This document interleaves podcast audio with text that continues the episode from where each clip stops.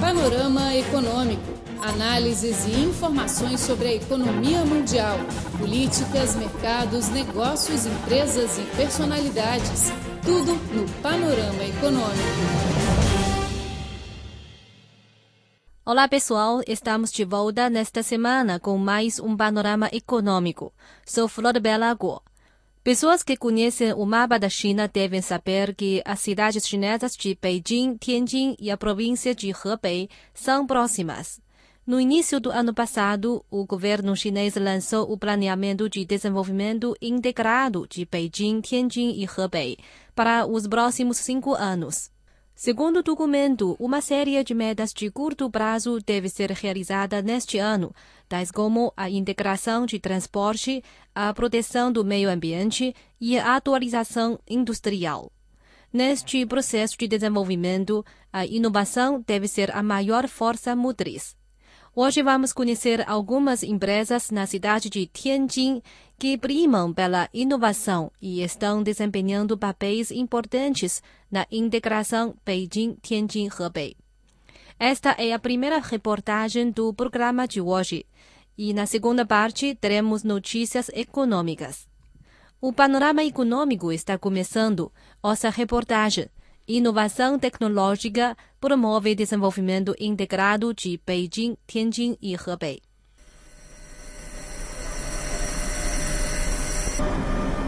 O governo chinês aprovou, no final do ano passado, o projeto da rede ferroviária interurbana ligando Beijing, Tianjin e a província de Hebei.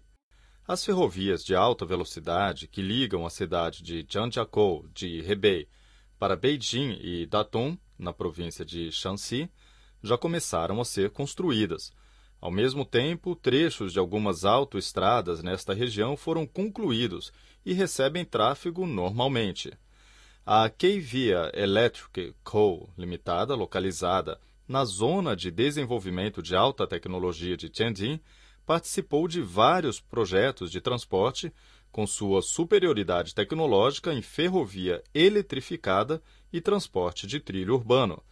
A diretora do Departamento de Gestão Integrada da KV Electric, Zhao Tin, declarou que a empresa se concentra na pesquisa e desenvolvimento de tecnologias de núcleo, ao invés do processamento de produtos. Somos uma empresa produtora de manufatura avançada, mas não temos uma grande produção. Fazemos principalmente o desenho, o desenvolvimento e pesquisa, o apoio tecnológico e o serviço pós-produção. A produção é terceirizada. Assim, podemos nos concentrar nas tecnologias. Todas as tecnologias de núcleo, de software e hardware são pesquisadas e desenvolvidas de forma autônoma. A KV Electric desenhou o gabinete de distribuição de corrente contínua, o sistema automático de subestação de transformador e o sistema de monitoramento de ferrovia e túnel. Eles são usados para aumentar a velocidade das principais linhas ferroviárias da China, também são instalados nas autoestradas e em 12 linhas de metrô de metrópoles chinesas.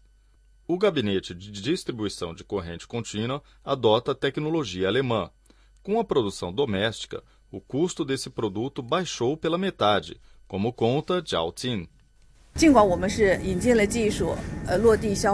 Introduzimos a tecnologia estrangeira, fizemos a produção na China e vendemos no mercado chinês. Este modelo foi bem sucedido e aceito pelo mercado.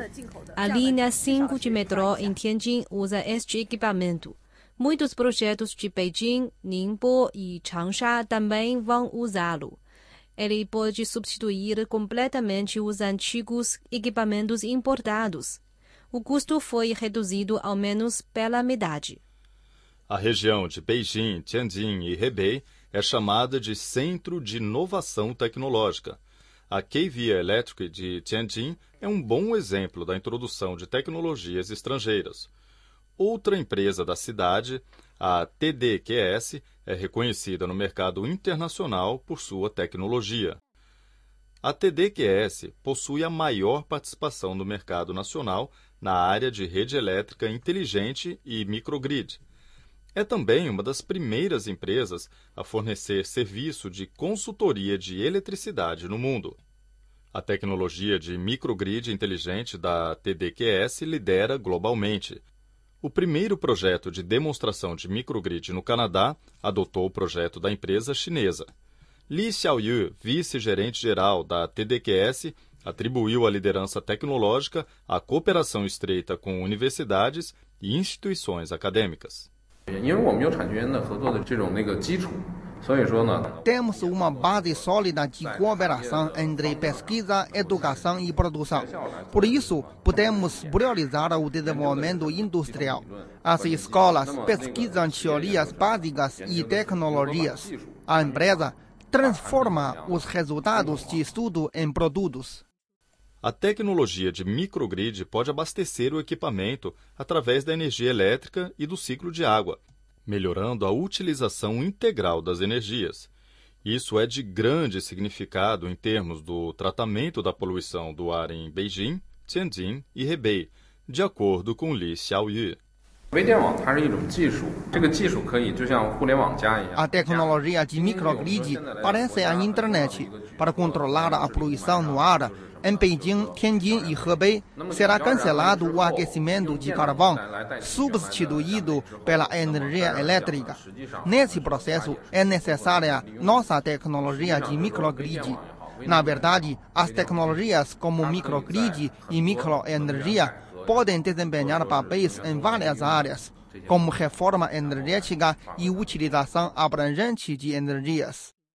Atualmente, Tianjin possui cerca de 90 mil empresas de inovação tecnológica, como a TDQS. Entre elas, 4 mil registram uma produção anual acima de 100 milhões de yuans. Segundo dados mais recentes, hoje em Beijing, Tianjin e Hebei encontram-se 50 parques de ciência e tecnologia, alianças de inovação e bases de incubação dos resultados tecnológicos. Aliás, os espaços de empreendedorismo também se desenvolvem rapidamente na região. O porta-voz da Comissão Nacional para Desenvolvimento e Reforma, Zhao Chenxin, revelou que em Beijing, Tianjin e Hebei existem mais de 200 espaços de empreendedorismo. O LDIL Zone é um espaço de empreendedorismo localizado na zona de desenvolvimento de alta tecnologia de Tianjin, fornece todos os serviços para os empreendedores, incluindo recrutamento, registro de empresa, impostos, design de logotipo, pesquisa tecnológica e venda, bem como financiamento coletivo, mercado de balcão e cotação. Li Honghao, um empreendedor beneficiado pelo espaço de empreendedorismo, falou com nossa reportagem.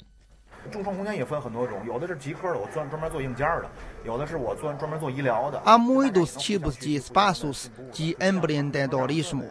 Por exemplo, alguns servem para a pesquisa de hardwares, outros são dedicados especialmente para os produtos de saúde.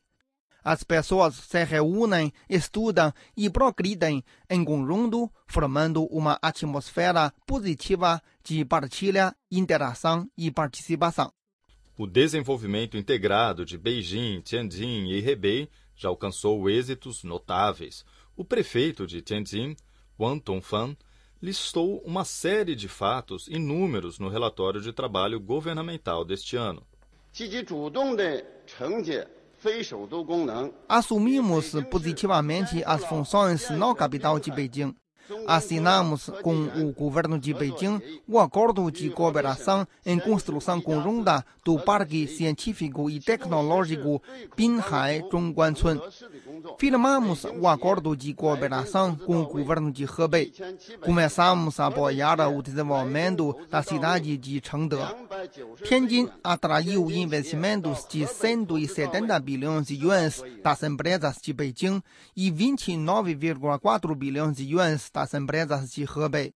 Ao mesmo tempo, as empresas de Tianjin investiram 40 bilhões de yuans em Hebei. Panorama Econômico, seu boletim informativo. Este é Panorama Econômico. Nesta segunda parte do programa, vamos destacar as principais notícias econômicas dos últimos dias na China. O Departamento de Comércio dos Estados Unidos informou recentemente que determinou impor tarifas anti-dumping de 63,8% a 76,6%, bem como tarifas anti-subsídios de 75,6% a 190,7% sobre as lâminas e tiras de aço inoxidável importadas da China. O Ministério do Comércio chinês pediu aos Estados Unidos que corrijam sua decisão classificada como injusta. Wang Hejun, diretor do Departamento de Defesa e Investigação Comerciais do Ministério, afirmou que os Estados Unidos violaram as normas da OMC. O país teria negligenciado as provas abundantes oferecidas pelas companhias chinesas e as condenaram simplesmente por seu status de empresas estatais. Segundo Wang, a raiz dos atuais desafios do setor siderúrgico é a fraca economia mundial e a demanda decrescente. Ele defendeu ser preciso uma cooperação mundial em vez de protecionismo. O vinho chinês Noble Dragon, produzido pela adega Changyu Pioneer Wine, vendeu mais de 100 mil garrafas durante seus primeiros 10 meses à venda na Espanha. O vinho está à venda em redes de supermercados como Carrefour, El Corte Inglês, Consum e Dia. Além da Espanha, o Noble Dragon também é vendido no Reino Unido, Alemanha, Dinamarca, Holanda e Suíça. O Noble Dragon, com vendas mundiais de 450 milhões de garrafas em 2015, é o vinho mais vendido no mundo. A vinícola Changyu, localizada em Yantai, província de Shandong, é a maior produtora de vinho na China. A empresa anunciou seu plano de cooperação com distribuidores em cerca de 15 países europeus para vender seus produtos em supermercados locais. A montadora BMW fará o recorde de 42 mil veículos na China.